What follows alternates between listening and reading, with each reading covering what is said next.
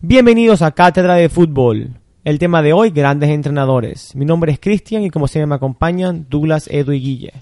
No se olviden de seguirnos en nuestras redes sociales, Instagram y Twitter, Cátedra de Fútbol y Facebook como Cátedra de Fútbol Podcast. Relájate porque acaba de empezar la cátedra. 25 in the book, practically. 20 left to go in the first half. Ronaldo, free kicks have been a bit erratic this year. This one drops ecstasy! Astonishing! This is not just a dream, it's a wet dream of orgasmic proportions. And this one deludes everybody. It seduces everybody in Real Madrid's fan club, that's for sure. The wonder strike from Cristiano. This has got more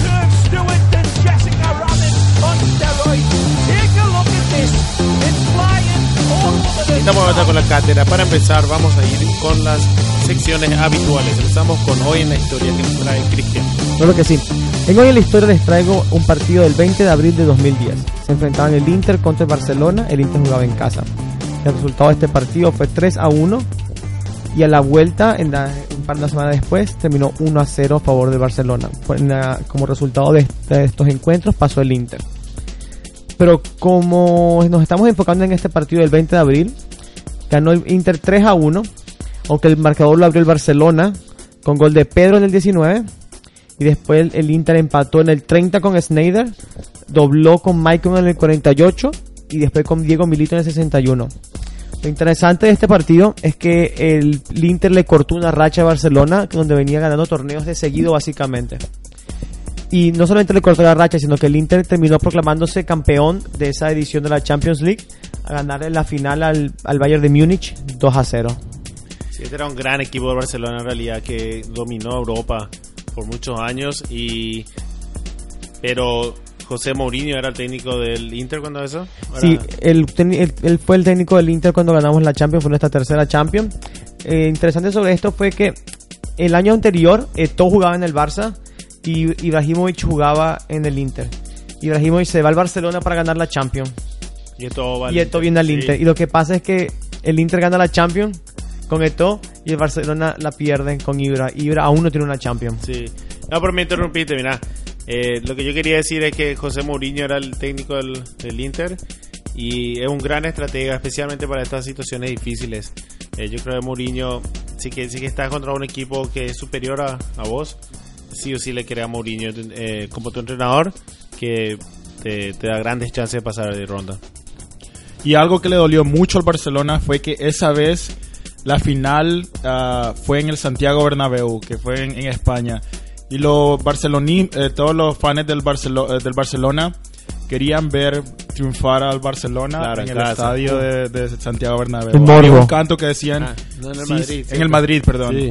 Y era un canto que decían sí, sí, sí, ganar en Madrid. Y desde Mourinho les, pa- les, les paró eso. Y por eso después también cuando Mourinho ju- eh, fue el entrenador del Real Madrid, hubo una gran enemist- enemistad entre el entre el Barça. el Barça y el Mourinho. el Seguro que Mourinho les, les entregó en la cara para También, siempre a los, a los de Barcelona. Claro que sí. Cristian, se te escucha un poco nostálgico cuando nos contás estos datos. Y es nostalgia porque hace tiempo que no sé qué significa jugar en Champions League. Pero con la, con la ayuda de Dios y con Luciano Spalletti vamos a tratar de Todo que... es cíclico, todo es cíclico. el en fútbol, es cíclico, cíclico, ya lo hemos hablado. Tal vez volvamos a la Champions pronto. Bueno, otra sección, otra sección. Dale, vamos entonces ahora con el equipo del día que nos trae Douglas. Yo les traigo el Sydney Football Club, que juega en la primera liga en Australia en lo que es considerada la Liga A. Esta liga se fundó en abril del 2004, o sea que es una liga muy reciente todavía.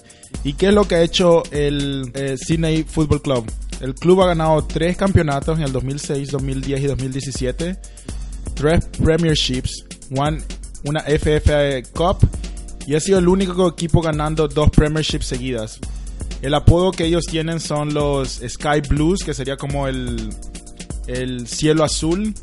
Y ellos juegan en el estadio Allianz Club, que tiene una capac- capacidad de 45 mil jugadores. Unos jugadores grandes que han pasado en este club ha sido Dwight York, Juninho Paulista, Del Piero y Mark Yanko. ¿Del entre Piero? otros. Del Piero jugó ahí. Ahí terminó. Quiero No decir que ahí terminó su carrera. No sabía eso, qué interesante. Fue también en un momento la A-League, la, A- la Liga A de Australia, se le comparó mucho con la MLS. Querían hacer el mismo concepto de traer jugadores grandes. Y es una, una liga que ha ayudado realmente a Australia porque en los últimos 10 años Australia ha estado compitiendo muy seguido en lo que es las Copas Mundiales. Pero sí es otro de esos equipos jóvenes que tiene mucha promesa y una liga que puede prometer mucho en, en los siguientes años. Sí, a mí me, me- interesa mucho esos equipos que están en lugares muy remotos. O sea, eh, Australia tiene recursos para crear una liga competitiva, pero yo no sé en realidad si es que si es que ellos tienen, o sea, es tan remoto que cu- cualquier equipo grande o cualquier jugador que quiera ir a jugar ahí es, es, es lejos de toda la actualidad del fútbol, de todo el, el- el centro del fútbol. sería. Claro. Bueno, sí, remoto en términos de fútbol. Claro, claro, no, pero también es una isla muy lejana. Y no, el problema que ellos tienen, por ejemplo, como club, es los torneos continentales, ¿verdad? Ellos les- le- se les debe complicar muchísimo jugar el equivalente de la, de la Champions League de, de, Oceanía o de o no sé si participan en la de Asia realmente. Sí, sí, les debe complicar muchísimo para llegar a para hacer cualquier partido internacional, cualquier amistoso internacional, crear ligas competitivas, yo creo que es, es más difícil. Por eso a veces es admirable ver estos equipos que están creciendo y que están jugando a un nivel decente en realidad en el mundo. Sí. Hay mucho proyecto de fútbol en lo que es el mundo. Pero bueno, así está el Sydney Football Club. Vale, muchis- muchísimas gracias, Dulas. Eh, y ahora vamos a irnos con el partido de la semana. Con. Sí, el partido de la semana fue un partido que me imagino que todo el mundo vio, que fue la final de la Copa del Rey entre el Sevilla y el Barcelona. Eh, el partido terminó 5 a 0 para el Barcelona, con dos goles de Luis Suárez, uno de Messi, un gol de Andrés Iniesta y un gol de, de Coutinho. Eh, este marcó el probablemente el último partido de Iniesta como, un cul- como culé. Y que es algo muy triste y que es algo que todo el mundo siente porque Iniesta fue, es un mago del fútbol. Es eh, uno de esos jugadores que nadie les odia. Que en todos los estadios del mundo. Es más, cuando se le, se le cambió, se le sustituyó a Iniesta, el, el- el estadio entero estuvo. eh, le dio una aplausos, eh, incluyendo los de Sevilla. Pero en los términos de, de- de fútbol, algo que me decepcionó mucho fue la actuación del Sevilla, que le había venido de empatar al Barça 2 a 2. Le había venido a empatar bien, jugado bien con ellos, con Jesús Navas ahí arriba de, de- de- de carrilero. Y vienen a un, a un Barcelona golpeado, un Barcelona que, que no tenía confianza, que, que, que, que, eh, si, era, si se le ganaba, eh, se le ganaba ahora.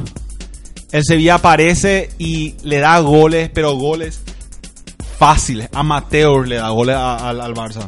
Uno fue una, una asistencia del, del, del arquero holandés, ese que no juega nunca. Sí, Salen tenía no sé cuántos meses de no jugar. Nada. Le puso, le puso una, una, una pelota a Cutiño allá arriba al lado del arco sin marca. Impresionante. Me, pero bueno, al, fi- al, fin, al final eh, ganó el Barça bien, súper bien, jugó bien el Barça. Eh, Messi como siempre increíble. Y Suárez también apareció y Cutiño tuvo un buen partido también. Yo no entiendo cómo una final termina 5 a 0. Por, por más malas condiciones que tengas de tu equipo, prácticamente no saliste a jugar. Exactamente. Y es un, un partido, un partido salir a jugar. No le puedes... Y el Sevilla no tiene más nada que hacer. La- No. no. no va a ganar la Liga, no va a ganar la Champions. No La va a UEFA. descender tampoco. La única alegría, o sea, es como que está peleando el descenso que dice, me tengo que preocupar en no descender. No, pues, es, está y por peleando yo la- digo que necesita está un entrenador. Yo creo que es culpa total del técnico Sí. que no le prepara y no prepara un, un esquema para jugar una final. Un tipo como Mourinho nunca le va a pasar eso. Jamás. Nunca. Pero eso va bien con lo que va a ser el tema del día hoy, supongo. Vamos a hablar un poco de eso hoy. Claro que sí. Vámonos. Bueno. Bueno, vamos de cabeza al tema del día, que son los grandes entrenadores de la actualidad. Domingo! Domingo! Domingo! ¡Nació! ¡Nació! ¡Domingo! ¡Nació! ¡Los de Colorado son nuestros! ¡Los de Colorado son nuestros! ¡Los de Colorado! ¡Son nuestros! ¿Cómo vas a tener a los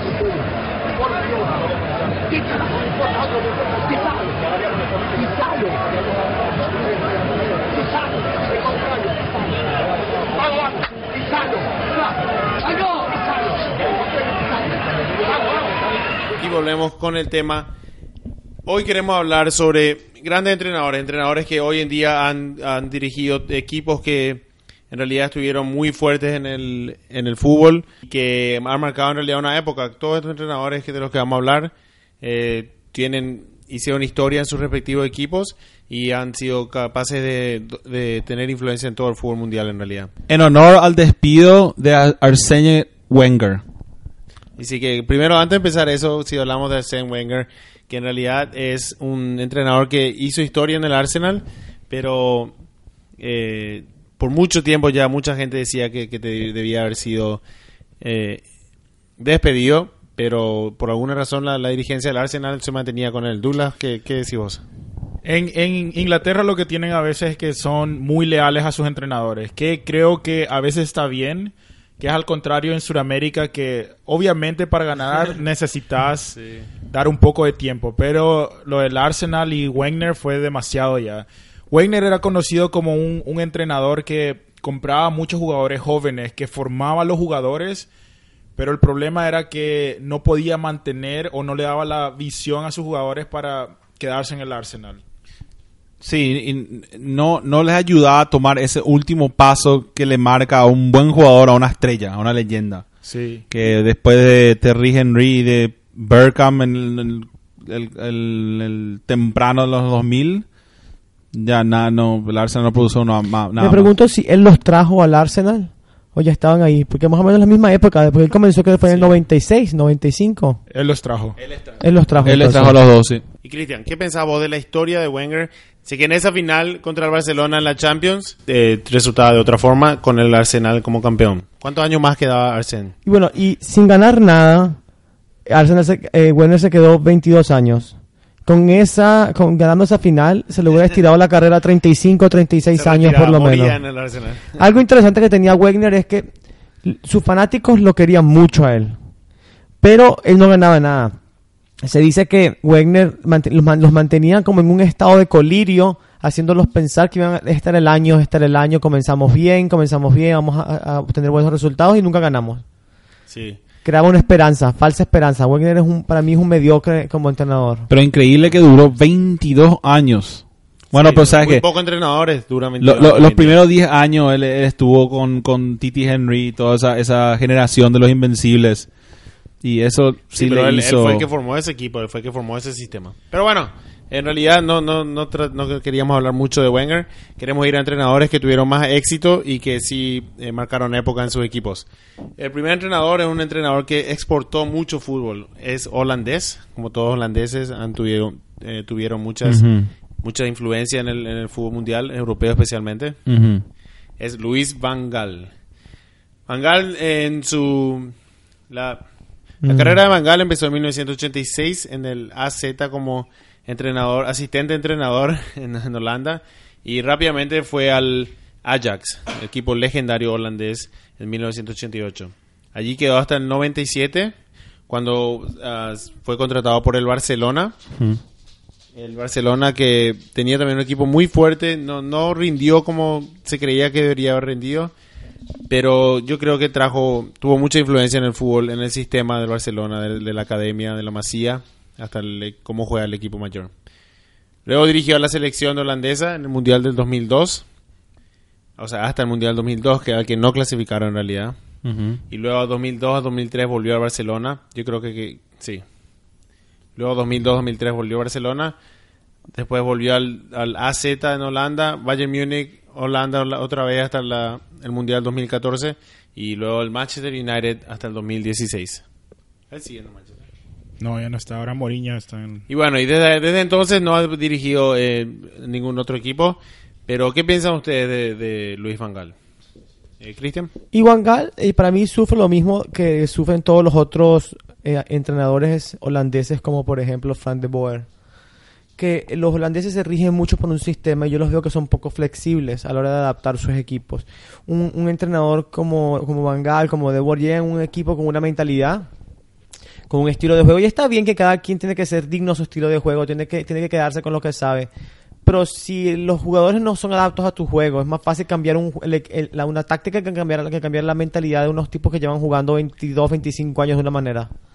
Sí, son no, no muestran mucha flexibilidad los entrenadores holandeses. Eh, son fieles a su cultura, fieles a lo que y, fieles y orgullosos al a lo que el fútbol holandés produjo y creo que esa es la palabra. Son demasiado orgullosos para para dejarle a un jugador que un jugador le cambie el esquema. Ellos para mí que, aunque sea Van Gaal, él miraba a los jugadores como una pieza de ajedrez más. Eh, si e- eh, los jugadores no entraban en el sistema que él tenía en mente, prácticamente no funcionaba en el equipo. Por eso él tuvo muchos encontronazos con, con Riquelme, que hablamos ya de eso, también con Rivaldo y con Di María en el Manchester United, que tal vez los jugadores tenían otra tenían otro jugaban en otra posición, pero porque no entraban a su esquema, él nos ponía a jugar. Sí, pero yo creo que estos técnicos holandeses que son muy rígidos, muy estrategas, ellos a veces son víctimas, no, no es su culpa solamente, sino que son víctimas de el hecho de que el técnico ya no decide qué jugadores vienen. Muchas veces la dirigencia decide qué, qué jugadores van a ser comprados en la, en la temporada de... Sí, pero ese es el en caso en, en eso. todos los entrenadores. Sí, cierto, pero si un entrenador es un poco más flexible, va a poder adap- adaptar su sistema. Pero un entrenador que, que, que como son holandeses, a veces, ¿por qué no dejas que compren ellos sus jugadores? Que jueguen a su sistema, que jueguen a lo que quieren. Para eso le trajiste. Antes de seguir, quiero eh, hacerle dos preguntas. La primera es, ¿qué es lo que hace a un entrenador, a un buen entrenador? Cristian, Éxitos. éxito, solo El, éxitos. el entrenador se mide por sus éxitos. Sin sencillos, muy sencillo. Muy- perfecto. Eduardo, ¿qué, qué pensabas? Y un buen entrenador es al- un- una persona que gestiona bien. eh, de- de- depende, depende de qué clase de, de- de club eh, viene entrando, pero en general simplemente una persona que tiene una visión, que tiene una, una, una cantidad de dinero, que tiene sus jugadores y cómo gestiona todo eso para sacar lo mejor de un equipo. ¿Y Dula, vos qué decís? Yo estoy de acuerdo con ustedes dos, pero al mismo tiempo creo que sí, darle una visión, darle una entidad al equipo, creo que es muy importante, porque sí, el, éxito es muy importante en el fútbol, pero creo que todos sabemos que si vos tenés un equipo con una identidad, te querés saber que el entrenador entiende eso también, que el fútbol tiene un poco de historia. Por ejemplo, lo que hablamos de Holanda, que ellos tenían un fútbol que era diferente, que era un fútbol total, y de repente si viene un entrenador que, que va a ser totalmente defensivo, no sé, que obviamente te importa que tu equipo gane, Sí, pero, es conflictivo. pero querés también que, que, que- que el equipo juegue bien. Sí, difícil a veces en realidad. Es más difícil a veces cambiar una filosofía que establecer tu, tu propia filosofía. O sea que si que vos ya venía a un equipo con el que tenés filosofías diferentes, similares, por ahí te, te va un poco mejor. El choque es, es más Sí, sutil, mucho- ¿verdad? sí, mucho más sutil. Pero bueno, la segunda pregunta les quiero hacer es ¿por qué unos entrenadores funcionan? ¿Por qué unos entrenadores se acoplan a unos equipos bien, tienen éxitos y otros no? Por lo que acabamos de decir justamente. Es, es, eh, eh, es parte del, del- de la directiva elegir un entrenador que se acople al equipo. Eh, generalmente entrenadores que, que entrenan al Real Madrid no entrenan nunca más al Barcelona o al Barcelona o, o viceversa, ¿verdad? Yo creo que los clubes se encargan de... de- de- o- o- eh, eh, eso para mí es más de la directiva. La directiva tiene que encontrar la persona adecuada para ponerle en... en- en- Sí, pero en muchas veces la directiva no, no, no sigue la filosofía, sino que sigue el dinero.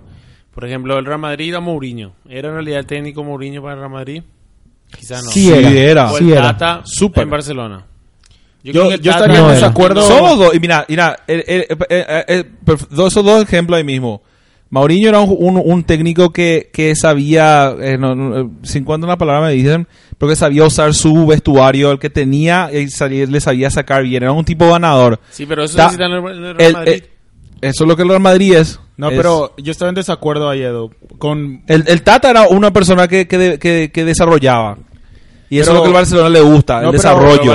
al Real le gusta la, la- la victoria. Pero, por ejemplo, la identidad, lo que era el Real Madrid. El Real Madrid era un equipo, o sea, siempre ha sido un equipo que ataca mucho. Con, con juego vistoso. Juego vistoso. Y Mourinho llevó un no, juego... Douglas, Sí, Douglas, el Real, el siempre ha Real sido- siempre jugó al contragolpe. Pero, No, pero siempre pero atacando también. habilidoso, estoy de acuerdo Es más, lo que está haciendo Zidane hoy en día es más conflictivo que con el Real que nada. No, pero con el con Mourinho fue un, un- era un, eso es lo que se le criticaba mucho a él, que a veces tenía las armas para jugar un juego más vistoso y él, él prefería ser un poco más conservador. Claro, pensá cuándo se cementó la historia del, Real Madrid. Y lo mismo con el Manchester United ahora con Mourinho. Eso es lo que se le está criticando mucho, que está dando resultados, pero no es al, al juego vistoso que el Manchester United podía hacer. No, pero Manchester no está teniendo buenos resultados, sí. No no está ahí siendo el ese es el problema la- volviendo al éxito a veces con esos equipos grandes también como el Real Madrid o el Manchester no solo importa ganar jugar bien pero tenés jugar bien y ganar muchos trofeos el, el- con Mourinho aunque él acaba de agarrar el equipo las lo La que lo- la- la- la- los hinchas y todos esperan que ya está dando muchos resultados muy rápido ese es Bueno. viene con el club también Sí, y Cristian, ¿vos, vos qué decís? ¿Vos qué- ¿Cuál es tu opinión? ¿Por qué algunos técnicos sí se acoplan bien y otros no? Para mí ni respuesta a esta pregunta. Si se supiera por qué los técnicos se acoplan o no se acoplan, no hubieran- nadie fallaría. La gente nada más compra a los técnicos que se acoplan. Sí, pero a veces pensás que un técnico que, que se va a acoplar bien no, no termina acoplando. Y yo creo que tu- el- la, la directiva pone su máxima esperanza, su máxima fe de que va a salir bien. Hay mucho de confiar en la otra persona. Yo creo que a veces hay mucha política también. No, Sí. para, para yo creo que para fichar entrenadores no existe tanto como que cuando ficha jugadores. No, pero por ejemplo un tipo como Zidane, que fue leyenda en el Real Madrid. O... Eh, Zidane no fue Cruyff fichado. En el Barcelona. Zidane no fue fichado. Zidane subió de las inferiores a la mayor porque despidieron al entrenador principal. Claro. Y, se, y fue momentáneo. Cuando Zidane llegó a la, Tuvo al- mucha Madrid, suerte. Se les dijo, se, se, se había dicho Era que interino. era interino nomás. Se quedó porque ganó una Champions y después está haciendo historia. Y estaba jugando bien. Y claro, no se entonces políticamente, ¿qué le conviene a la, al- a la dirigencia? ¿Buscar otro o dejarla que te acaba de dar la, la décima o lo que fue? Lo que- lo que Y habían pro- y no sé por qué votaron a, a Angelotti realmente. La verdad que sí, no, el- el- el- a a lo que Cristian se refiere, creo que no- más de que no hay respuesta, en realidad hay demasiadas respuestas. Pues hay demasiadas razones porque una- un entrenador no se puede acopla- acoplar bien o no. Y mucho tiene que ver, por ejemplo, los jugadores también, ¿verdad? Si, que él si le, sabe, le sabe gestionar, eh, qué, qué- qué clase de estrella tenés, ¿verdad? No, si- Sí. Con Cristiano no es fácil lidiar. Con, ¿verdad? Con- Sí, cuando tenés jugadores que, que están acostumbrados imagino que a cierto Maradona no fue de- fácil lidiar. Un, un ejemplo que me nivel de trato. Un No, ejemplo no que me gusta a fácil. mí es el, el a otra vez. Un ejemplo que me gusta a mí cuando hablamos de re- cuando un entrenador reemplaza a otro entrenador, ¿verdad? Mourinho se va del Inter ganando todo y viene Rafa Benítez. Rafa Benítez ha ganado eh, Champions, ha ganado ligas. En Inglaterra ganó mucho, ha ganado la Champions con el Liverpool, buenísimo. Y uno decía, no, estamos cambiando un, entrenador ganador na- eh, local y, internacionalmente por uno que también gana local e internacionalmente. Benítez no llegó a diciembre. Lo votaron de, los pésimos resultados que tuvo. Y, y, y la lógica hubiera sido completamente ficharlo a él. Él tenía las mismas características, la misma, la mismo tipo de juego y la misma, la misma experiencia que Mourinho. Y Sí, falló el- rotundamente. sí, pero el Inter no es lo mismo que el Liverpool. Y el Inglaterra Claro, exactamente. mismo que- que- que pero exactamente. Entonces, pero fichamos un entrenador que es local, entonces. Entonces, no- eh, la, la, la teoría debería decir que tienes que fichar entrenadores dentro de tu propia liga, porque sí ya conocen la liga. Sí. Es un y, poco- y, por ejemplo, en Argentina eh, no hay entrenadores casi ex- extranjeros. Uruguayos más. Que es como si fueran locales, y básicamente. chilenos. Pero hay muy pocos que, que yo que yo pueda pensar, en realidad no me acuerdo, eh, extranjeros dirigiendo en Argentina, que, que son exitosos. Pero bueno, se- vamos a seguir con, lo- con los eh, entrenadores y vamos a irnos a un, a un entrenador muy, muy popular en los últimos años y él es Alex Ferguson. Sir Alex Ferguson, disculpen. Y él es Alex Ferguson. Alex Ferguson no tuvo una carrera con tantos equipos como Luis Van Gaal, pero sí muy extensa y con muchos éxitos, como todos sabemos. Empezó su carrera temprano, muy joven, en, en 1974 en el East Stirlingshire y en Escocia y se mantuvo en Escocia por, por unos cuantos años. Eh, luego dirigió al St. Mirren, al Aberdeen y a la selección escocesa hasta el 86. De ahí fue al Manchester United, donde quedó hasta el 2013.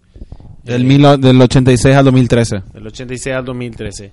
Y ahí todos sabemos ganó eh, todo lo que había que ganar con el Manchester. que no No. ganó ganó prácticamente todo Sí, dominó la Premier League, FA Cup, eh, la Champions League ganó dos, y también ganó la Copa Intercontinental y la Copa Mundial de, de Clubes. O sea que un ganador por donde se lo vea. Ganó 13 títulos, 13 Premier Leagues con, Sí. con el Manchester United. Sí, tre- 13 Premier, Premier Leagues en menos de 20 años. Sí, un dominio total. Pero ustedes qué piensan de Alex Ferguson, un entrenador muy famoso por cómo manejaba los egos en su equipo donde tuvo grandes jugadores. Eh, Edu o Douglas.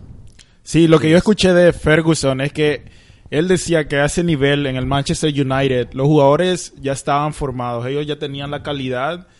Él lo que tenía que hacer era más lo que dijo Guille, tratar de manejar los egos. Por ejemplo, asegurarse que había una buena convivencia en el equipo, asegurarse que, que no había tanta discusión entre los jugadores y darles una, una visión a los jugadores. Pero prácticamente él decía, los jugadores a ese nivel, son, si estás en el United, sos un buen jugador ya. No te tengo que entrenar mucho. Es más, mantenerlo lo otro, lo que está fuera del, del- del juego a veces. Para mí que él entrenó al jugador más difícil de entrenar, que fue Eric Cantona.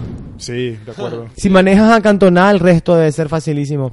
Y un poquito más allá en tu punto, eh, Dula, que dijiste, yo creo que una, una de las cosas que lo hizo exitoso a Ferguson es que Ferguson no, él no reinventaba al jugador. Eh, Ferguson te ponía a jugar donde, tú donde más te gustaba y donde eras mejor.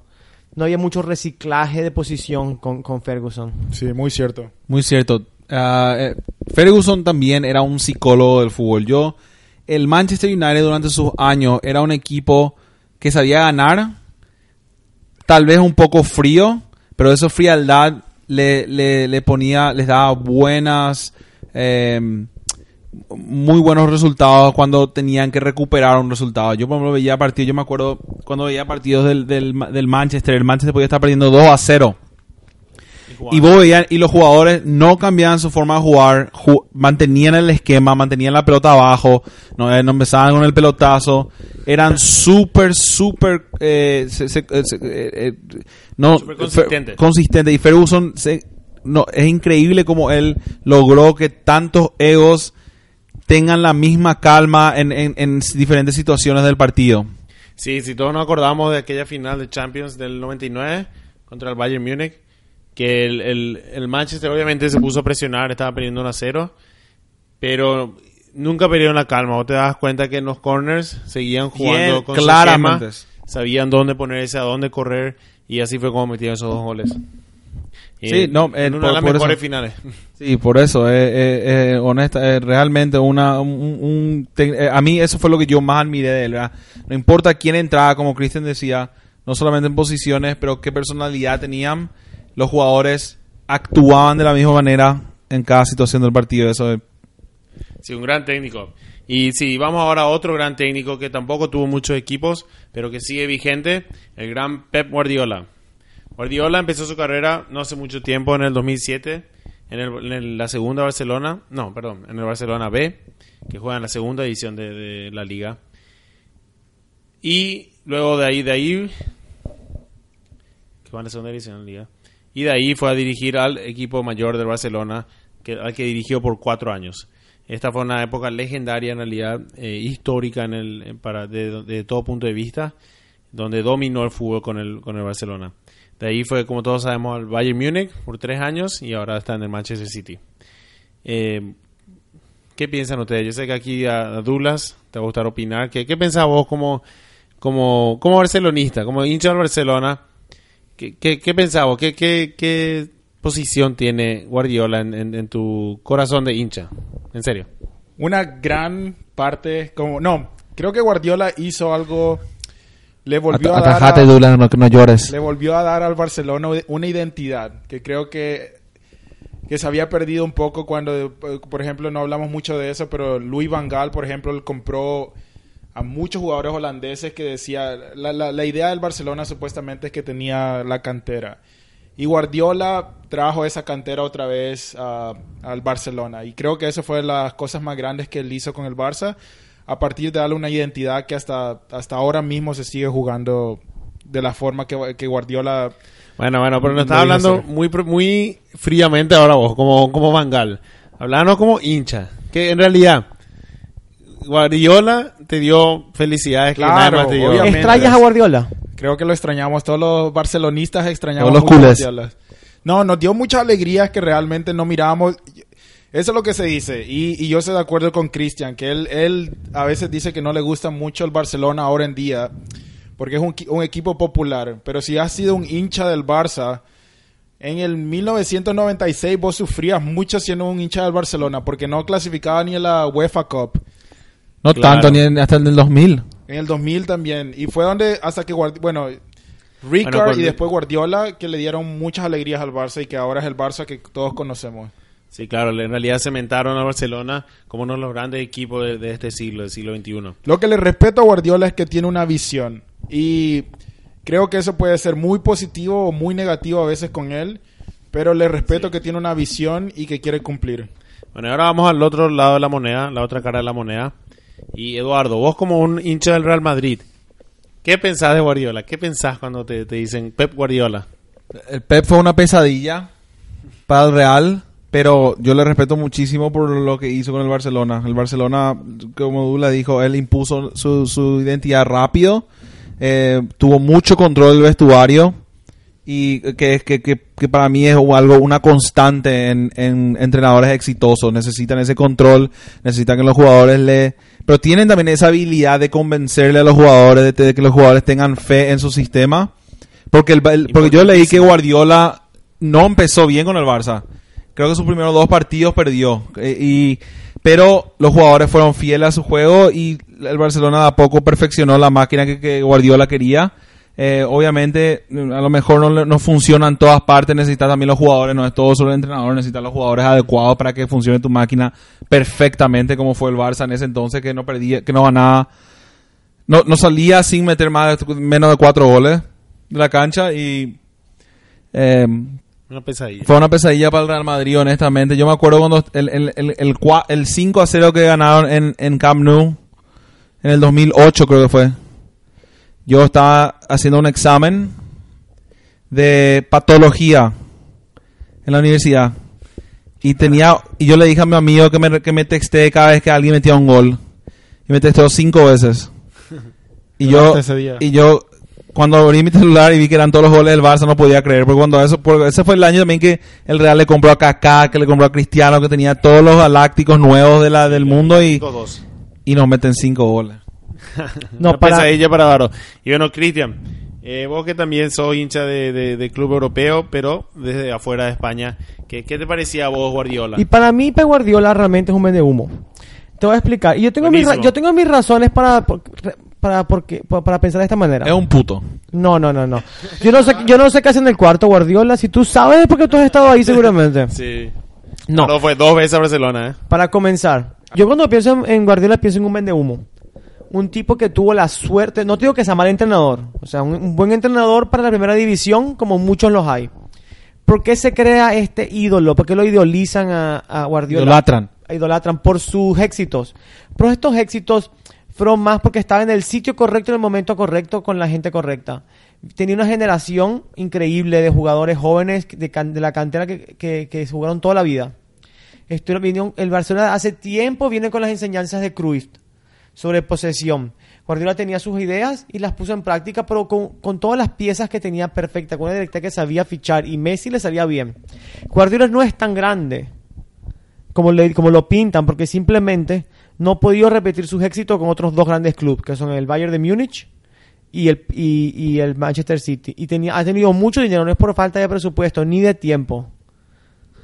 Sí, no, tenés razón, Cristian, que él tuvo la suerte, pero él supo reconocer lo que tenía en sus manos. Claro. Y supo organizar bien y supo y supo mantener, mantener los egos Un de un Messi que defendiendo a Guardiola. un pibe. Sí, pero al mismo tiempo te No, digo... que un buen- eh, él, fue, él fue un buen técnico. No, no, yo- me- me- yo estoy de acuerdo, estoy de acuerdo con eso. Pero yo les quiero decir algo. Estoy de acuerdo con unas cosas, Cristian, con otras no. Pero así mismo, obviamente el éxito, pero han venido otros entrenadores y no han hecho lo que él hizo. O No. incluso, por ejemplo, en Manchester City. Él acaba de ganar la primera Premier League eh, Guardiola con el Manchester City. Que podemos decir, bueno, tenía el equipo hecho, pero hubieron dos, tres entrenadores antes de él que tuvieron el presupuesto y igual no pudieron ganar. Lo mismo con el Bayern Múnich. El Bayern Múnich es, es una liga aparte. pero ¿cuál es el objetivo Pero- del City? ¿Ganar la Champions o ganar la Liga? Y en Inglaterra es una liga competitiva. Claro que sí, pero- Probablemente también el- quieren. eh, Tú- es algo pero. Dula, pero Luis Enrique hizo lo que Guardiola hizo. Sí, pero hay una diferencia. Que creo que Guardiola, él formó el equipo que es ahora el Barcelona. Y le dejó después a Tito Villanova y a Luis Enrique la base de ese equipo. Porque él fue, si hablamos en el episodio pasado, cuando él llegó al Barcelona, él decidió cambiar qué, qué jugadores poner. Por ejemplo, fue cuando decidió, eh, eh, el Barcelona venía de, de ganar una Champions League y ahí fue cuando él vendió a Deco, vendió a Ronaldinho, eventualmente vendió a Eto'o y él fue tra- trayendo las piezas que él pensaba que eran mejor para el Barcelona. Eventualmente ese equipo se formó y el Tata y Luis Enrique todavía están disfrutando de esa base. Que creo que viene con la, con la visión de que, de que Guardiola tuvo de, traer un poco. Sí, la, Cruyff y todo eso tenían la, la, la, la masía, pero Guardiola fue el que trajo esa identidad otra vez.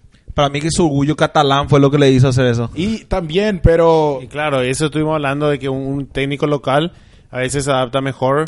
Vos le tenés a Van Gaal con una gran inferiores y él lo mismo decide traer de afuera. eso Pero mismo. por ahí te viene uno que es de Barcelona, que nació y creció ahí, y entonces él cree en la masía un poco más. Yo te digo que si vamos a medir por éxitos, yo, yo ficharía a Guardiola en mi equipo. Pero si yo soy un equipo eh, que, que no, mi objetivo no es ganar, mi objetivo es mantenerme, estoy bus- empezando, alguien que luche. Guardiola no tiene la experiencia de, de tener un equipo sin estrellas, no tiene, un- no tiene la experiencia de tener un equipo sin presupuesto. Claro. Eso, eso sí es Ni muy tampoco cierto. si- Zidane, acuerdo, si vamos al muy de caso. Zidane y Guardiola los dos vinieron de la- del, del De. Madrid B y Barcelona B. Zidane tiene muchísimo que probar todavía. Claro que sí. Eso bueno. es muy cierto, pero hoy, sí, estoy muy de acuerdo con eso y creo que el tiempo nos va a decir también um, si él, digamos, si hablando de éxito, si, europea, si en Europa él puede ganar otra Champions League con otro equipo, tal vez que no sea el Barcelona. Claro que sí. Claro, pues yo, sí. Perfecto, buenísimo. Para mí no va a poder. Muchachos. Yo creo y que vamos sí. a movernos al, vamos a movernos al próximo entrenador. Eh, vamos a irnos a un semillero eh, de entrenadores, en realidad donde salen muchísimos en Argentina. Eh, le vamos a hablar primero del, mejor entrenador argentino de la actualidad, en mi opinión, el Cholo Simeone.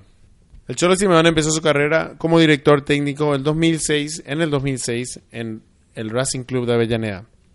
Allí fue al Estudiantes el próximo año y luego a River Plate el otro año y luego a San Lorenzo. O sea que cuatro equipos en cuatro años en Argentina. De San Lorenzo eh, fue a dirigir al Catania y luego volvió al Racing Club y luego fue al Atlético Madrid.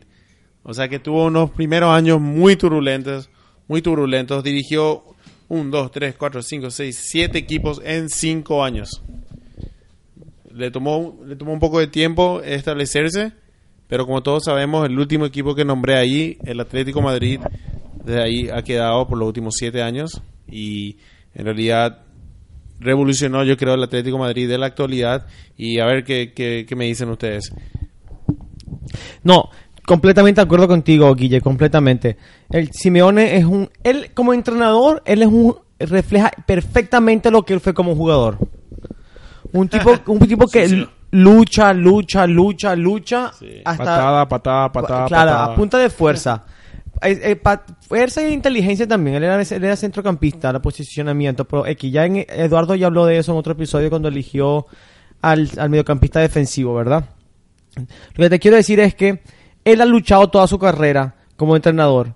Ha, tenido muchos obstáculos. Y esto le da un valor adicional a lo, a lo que él ha logrado ahorita.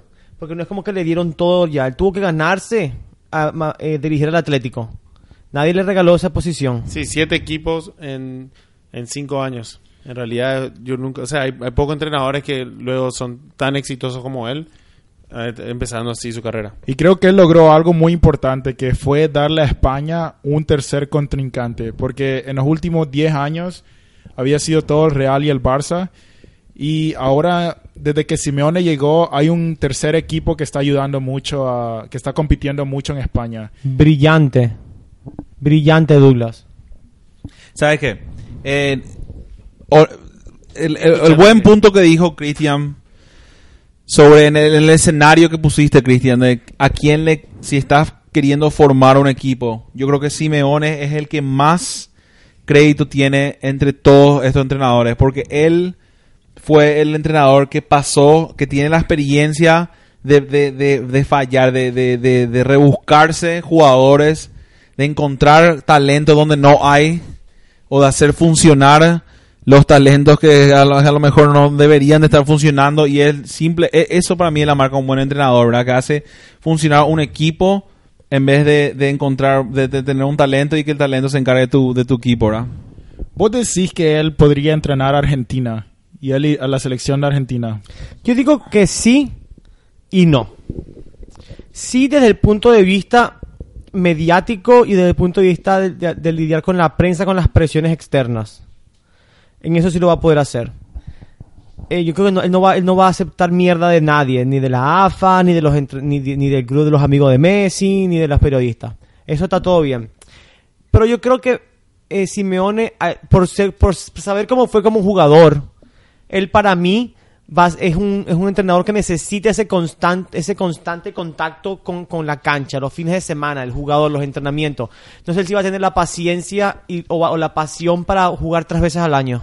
Eso es cierto. yo creo que es el entrenador más calificado para dirigir a la, a la selección argentina No, cali- cal- calificado es, sin No, duda. no, pero yo creo que es el más sí que porque él es el, eh, como te dije, esas habilidades de tener un equipo sin que porque el equipo argentino tiene talento, pero no no no no se están encontrando. Yo creo que mi Simeone hace bien eso, él usa lo que tiene y hacen que se que se Sí, que se pero como mira que- que en el Atlético... crea que- química. Sí, pero en todos sus equipos él tiene la oportunidad, como dice Cristian, tiene la continuidad de contacto con el equipo y de foguearse cada fin de semana. ¿verdad? El, el Atlético de Madrid no fue de un día para otro, sino que fue un, un proceso que le tomó unos cuantos años a él, a él construir. No, pero enseguida Simeone fue competitivo en la liga, enseguida, apenas llegó al Atlético, el Atlético fue competitivo. Yo creo que no, no, no sé si competitivo, pero sí era vistoso, a gusto ver, le tenían, les dio energía, le dio una inyección de energía impresionante al Atlético. Él en su primer año en España ganó eh, la Europa League, el Atlético Madrid, en el 2011-2012. Por eso te digo, Me fue, enseguida fue exitoso Simeone. sí, eh, eh, Pero para mí, el- en, para Argentina, el técnico necesita es Simeone. Yo, eh, puede, puede ser, es que la, la prensa argentina es muy, muy eh, cruel. No te perdona nada. Y yo creo que Simeone se, se va a enfrentar mucho a ellos y al final va a terminar siendo demasiado ya. No, pero vos- pero ellos- Porque él está en una situación atlético en la que él es un dios. Bueno, pero ellos ahora están tirando. eh, Argentina está tirando un Hail Mary ahora. Está tirando un último, un, un tiro, un tiro así a la, a la suerte. ¿Verdad? Que, porque, porque no tienen nada decidido. Argentina hoy en día está en muchos problemas. Yo ya estoy pensando en realidad, yo pensaría en el Cholo para el próximo mundial en realidad, un proceso de cuatro años.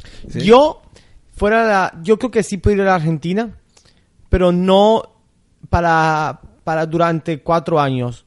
Yo veo el Cholo, tú lo, es una arma de último recurso para Argentina. Es como que, nada, No, yo, yo, yo, yo- allá desacuerdo, está. pero- Yo, lo- yo ahorita mismo, Vos decís que él funcionaría. él debería eh, irse a la selección. No, Yo también creo. le Sin, veo- sin, no. sin, equi- sin partidos de, de práctica ni nada. Porque él, yo a creo- meterle fuerza ya. Él, No, él yo- creo que le da un diferente Eso es lo que yo te quería decir. una actitud, un carácter distinto. Eso a es lo que yo- a eso yo me refería. acuerdo, muchacho. Yo, yo creo que él, yo te diría cuando yo le llamaría a él. Yo le llamaría a él antes, así mismo como decís vos, pero antes de la Copa América. Él le va, él le yo creo que él le podría sacar a Argentina campeón de la Copa América. Porque no es el Mundial, ¿verdad? Y Argentina tiene calidad para ganar la Copa América. Y de ahí ya se gana la confianza. Primer trofeo para Argentina en, 20 en 32 años. O sea que ya se gana la confianza, se gana la prensa, se ganan los jugadores. Y de ahí puede, puede trabajar tranquilo por dos o tres años hasta el próximo mundial. Pero yo no creo para último momento. Yo creo que, que el- el- el- la, la única manera que Argentina tenga una, una chance en el mundial es con el Cholo Simón en el, en el técnico. Y sabes, va a ser interesante ahora porque probablemente después de este mundial, quién sabe, yo creo que tal vez Messi, si sigue jugando con Argentina, tal vez llega para una Copa América más. Messi llega al próximo No, mundial. Messi llega al próximo mundial Puede 100%. decir sí o sí, 100%. boludo. Ese es un gran, un gran, Mirá el gran juego de tema. Messi. Un gran Vamos tema, pero vamos a quedarnos con los entrenadores. Vamos a ver, vamos y ya a ver. que estamos hablando de jugadores, le- les traigo otro entrenador, José Mourinho. Mourinho, un gran técnico, otro trotamundos en, en esta lista que ha dirigido muchos, muchos equipos y aquí le doy la lista, miren. Él empezó en el Porto como asistente y luego fue al Barcelona por 4 o 5 años, para luego mo- como asistente también, ¿verdad? Y luego fue al, al Benfica, donde en el año 2000 consiguió su primer trabajo como director técnico, eh, liderando el equipo, ¿verdad? De allí se quedó en Europa por unos años, donde dirigió al União de Leira y al Porto. Y luego se fue al Chelsea. Con el Porto ganó una Champions. Ah, perdón, perdón, sí, yo ya me estaba apurando. Con el Porto ganó su primer éxito y yo creo que en realidad salió al mapa su nombre, puso en el mapa su nombre y ganó la Champions del 2004. Un- Una Champions que nadie se esperaba en realidad. De ahí fue al Chelsea, 2004 al 2007, donde también tuvo mucho éxito, ganó la Premier League en dos, tres ocasiones, perdón, donde también tuvo mucho éxito, ganó la Premier League en dos, dos ocasiones, así como la FA Cup y otros eh, campeonatos locales. Lo ganó en tres ocasiones de la Premier League. Sí, pero la, la otra fue en su segundo, segundo ciclo con el Chelsea. Pero perfecto. De allí fue al Inter, allí fue al Inter donde volvió a ganar la, la Champions League en el 2009-2010, en esa temporada, gran temporada del Inter de la que hablamos hace un, hace un tiempito. Eh, luego vamos a repasar eso con Cristian. Y eh, tras su éxito en el tras su éxito en el Inter de Milán, eh, recayó en el Real Madrid de España. Allí otra vez, eh, perdón. Allí tiene una carrera donde no, no en realidad consigue todos los éxitos que él se propuso conseguir y especialmente con el Real Madrid, que en retrospectiva estaba a punto de ganar tres Champions más, pero con él como técnico en realidad no, no tuvo muchos éxitos y lo que le llevó al, al Chelsea tres años después y a más tardar al Manchester United donde está hasta hoy en día. ¿Y qué les parece si tocamos equipo a equipo los... Porque yo creo que Mourinho tiene una pequeña historia en cada equipo que jugó. Sí, sí, podemos hablar primero como hinchas. Yo quiero que hablen como hinchas otra vez. Cristian, ¿vos qué pensás de Mourinho? No, yo eh, estaría feliz de, hincha. de, de, de estar en el mismo cuarto donde está él nada más. Nada más de estar en su aura. Es un tipo que tiene demasiada energía, da todo por sus jugadores, exige todo de sus jugadores y al mismo tiempo da todo por ellos. Mucha gente lo tilda de egocéntrico, lo tilda de, de, de busca problemas, de peleón. Pero esa gente que simplemente no entiende que lo que este tipo está haciendo es apartar la presión de sus jugadores. Él la quiere todo en él. Él no le interesa que, se hable mal de él. Cuenta que sus jugadores estén tranquilos en el vestuario. Sí. Pero a mí a, a veces me parece un poco contraproducente, porque empieza a crear más polémica y más polémica y, y se arma un, un tornado alrededor del equipo, un huracán alrededor del equipo. No, pero siempre va en torno a él. El equipo se queda cierto lo que dice Cristian, eso es lo que siempre él hizo bien. Pero eh, yo creo que le eh, llega un momento que fue lo que pasó con el Real, que él empieza a pelearse con los jugadores también. ¿no? O sea, ese- ese- creo que le llega más de lo que él piensa y, y- y Es- afecta un poco el Eh, Su vestuario. época con el, con el Real es lo que me hace dudar un poco de su calidad en realidad como uno de los mejores del mundo, porque mucha gente lo tilda así. Porque él llegó con toda la expectativa del mundo, con mucha, Toda. Con, con- con mucha, ¿cómo se dice? Pero, pero, ye- pero, pero, pero, Con, pero- con bombo y platillos. Él Pero- con pero bombo y pero- platillos pero- aquí, y ahora una liga. No ganó nada con no, un pero, está- pero se estaba enfrentando al, al, al, al equipo Al del mejor al mejor Barça equipo del. Barça de la historia. Se estaba enfrentando a un Barça que era imposible de Claro, ganarle. pero Sí, pero venía de derrotar a ese mismo Barça el año pasado con el Inter. En dos partidos, no en una liga. Sí, pero estamos midiendo los éxitos también de la Liga y de la Champions. No estamos solamente midiendo los, ¿Cuál los es en éxitos de su Liga. cuál, es- cuál éxito es más, más eh, ¿cómo se dice? Consistente. Valioso. Sí. ¿Cuál éxito en realidad es más valioso? ¿La Champions o la Liga? Yo creo la Champions. Claro, y no, pudo Champions. ganarla. Y el, y el, el Real estaba al ahí de, de ganar tres Champions, ¿verdad? Tres seguidas. Yo soy dos, seguidas, dos pero una antes, ¿verdad? Que, que, que fue casi bajo el sistema, o sea, un sistema que, que Mourinho tenía ya. Prácticamente con los mismos jugadores. lugar. Sí, eso mismo. O sea, con la base de los mismos jugadores que los que tuvo Mourinho. Yo te puedo decir, yo admiro mucho a Mourinho, pero lo que él hizo con el Madrid fue una vergüenza. Sí. Porque él dejó de ser consistente a lo que él es como entrenador y se enfocó en...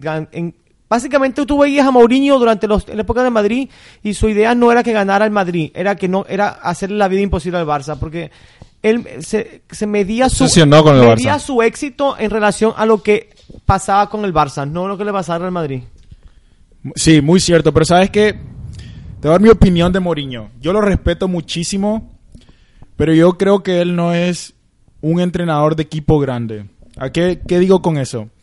Yo creo que si a él le das un equipo de, de media tabla, por ejemplo, por ejemplo, si él entrenara el Valencia, si él entrenara el, el Everton o el, el- ahora el Liverpool tal vez no, pero un equipo más que Más no- humilde. más humilde. Al mismo el Chelsea, cuando él agarró el Chelsea, Eso el Chelsea no era una máquina. Eso mismo, yo creo que él funciona más con equipos de media tabla y los va a hacer grande y va a ganar mucho con eso que jugar con equipos grandes así como, como el Real Madrid. Yo por eso no creo que le va a ir tan bien al- con él El al, United. al United con, con Mourinho.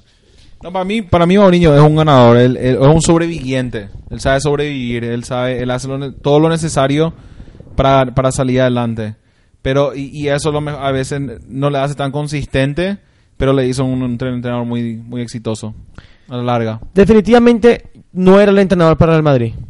Y sí, en realidad Mourinho, un técnico que causa mucha polémica, mucha discusión en todos lados. Ahora quiero hablar de un técnico, de un entrenador que, que es, yo creo que querido en todos lados por rivales y amigos. El gran Loco Bielsa. Es uno de los mejores técnicos, en mi opinión, en realidad, un estudiante del fútbol y en mi opinión, uno de los mejores entrenadores que hay hoy en día.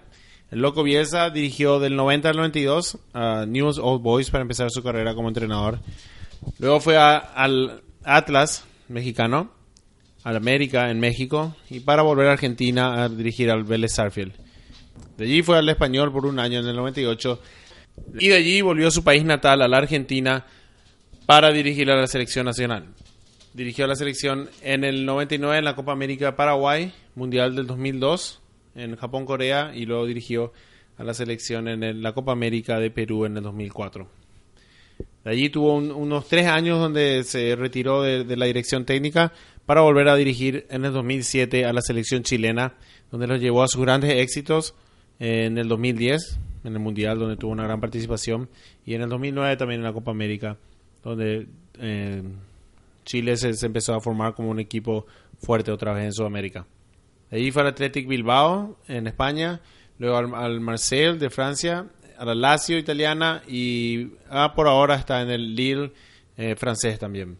Un trotamundos y donde quiera que vaya es muy querido y la verdad que es un, un genio del fútbol el, Loco Bielsa. ¿Qué, ¿Qué piensan ustedes? Yo lo respeto mucho Loco Bielsa y creo que es un gran entrenador. Pero creo que lamentablemente, si ves lo que él ha ganado con, con sus equipos, él no ha ganado mucho. O sea, él, él es un buen entrenador que los jugadores lo quieren, le da una buena visión al equipo, pero no gana mucho, que creo que es algo importante que dijimos que, que éxitos al final del día es lo que te mantiene en el trabajo. Y creo que el loco desafortunadamente no, no ha conseguido mucho, muchas victorias con sus equipos. Sí, pero también fue mucho equipo que, que no eran no era la prioridad en realidad conseguir campeonatos europeos o hasta ligas locales, pero que siempre él, él los llevó a jugar competitivamente y siempre le hace jugar a sus equipos eh, un fútbol eh, vistoso y muy entretenido a gusto ver los equipos del, loco, del loco Bielsa. No, es definitivamente un poco excéntrico Bielsa, pero eh, yo, yo estoy aprendiendo más y más que estoy en esta profesión de entrenadores. Creo que los excéntricos son los que, me- lo que, lo, lo que mejor termi- los que más exitosos terminan siendo.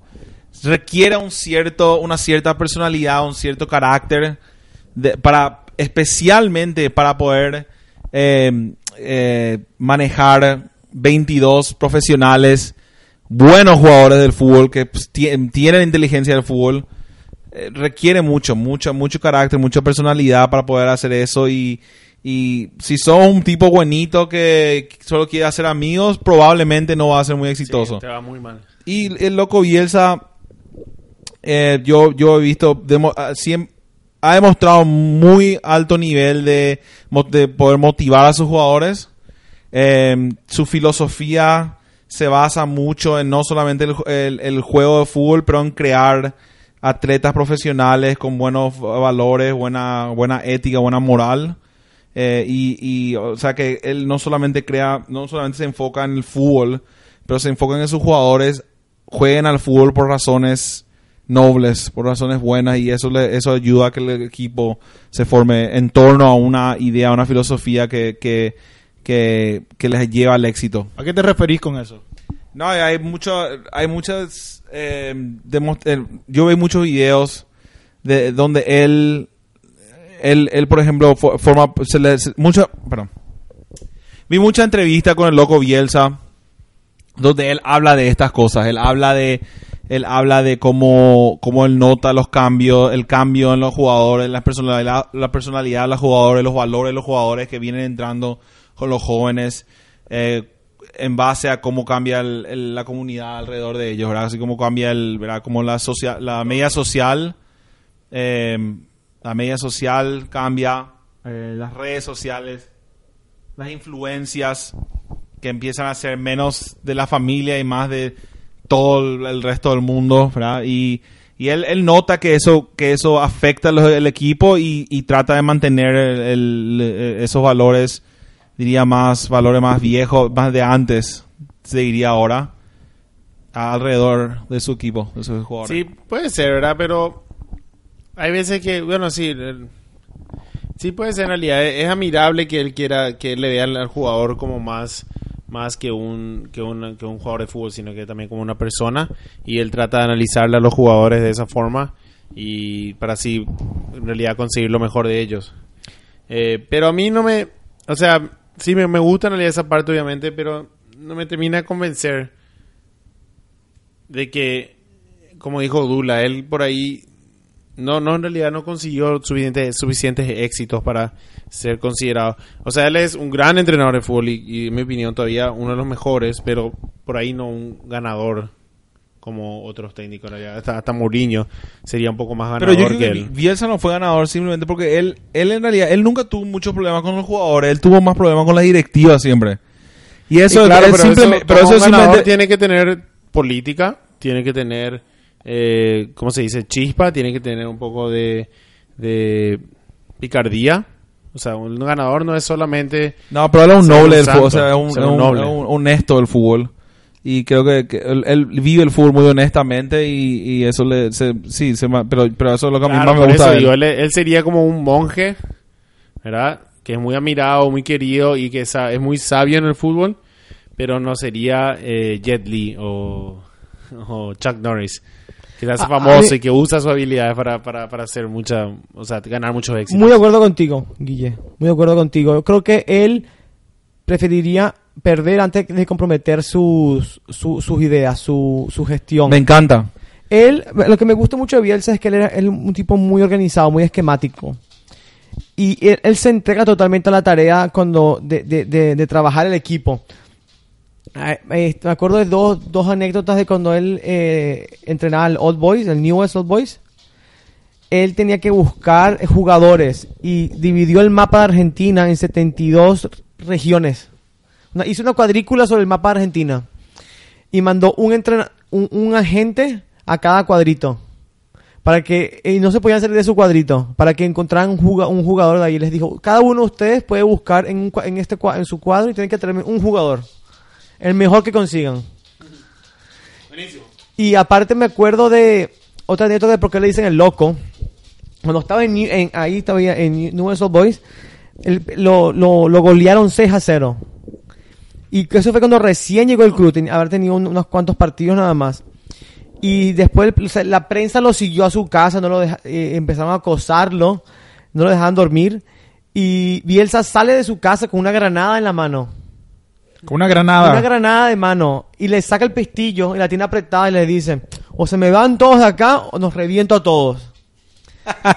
y ahí le quedó loco Bielsa y más nunca lo fastidiaron en su casa. Es que la prensa rosarina, en ese, ese clásico rosarino, es, es muy, muy es mortal en realidad, es muy apasionada esa, pre- esa prensa, esa ciudad.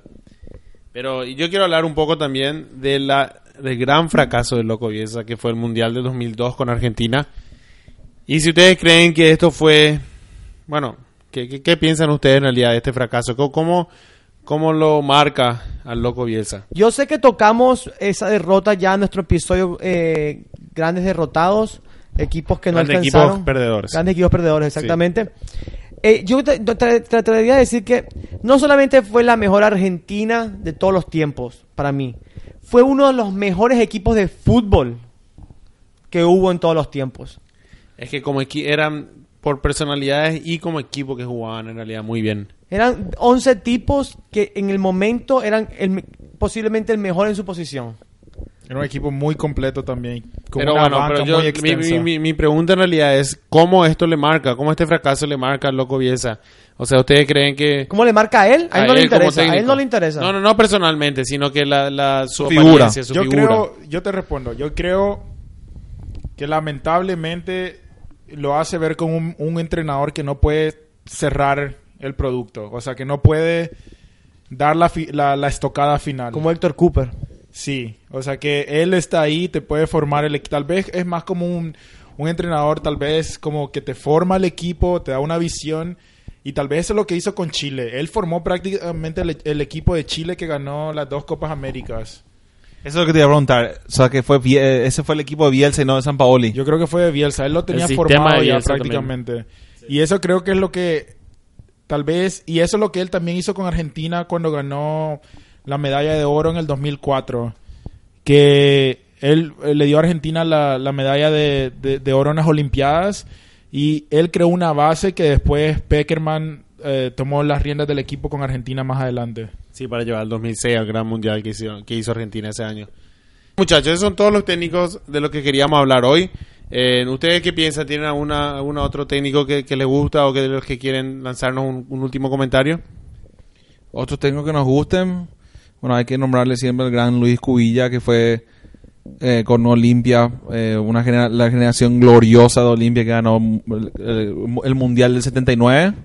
Sí, dos Copas Eh, Libertadores. Dos Copas Libertadores y obviamente hay que, o sea, obviamente no, no es no es tan, creo que falleció Cubilla en el 2008.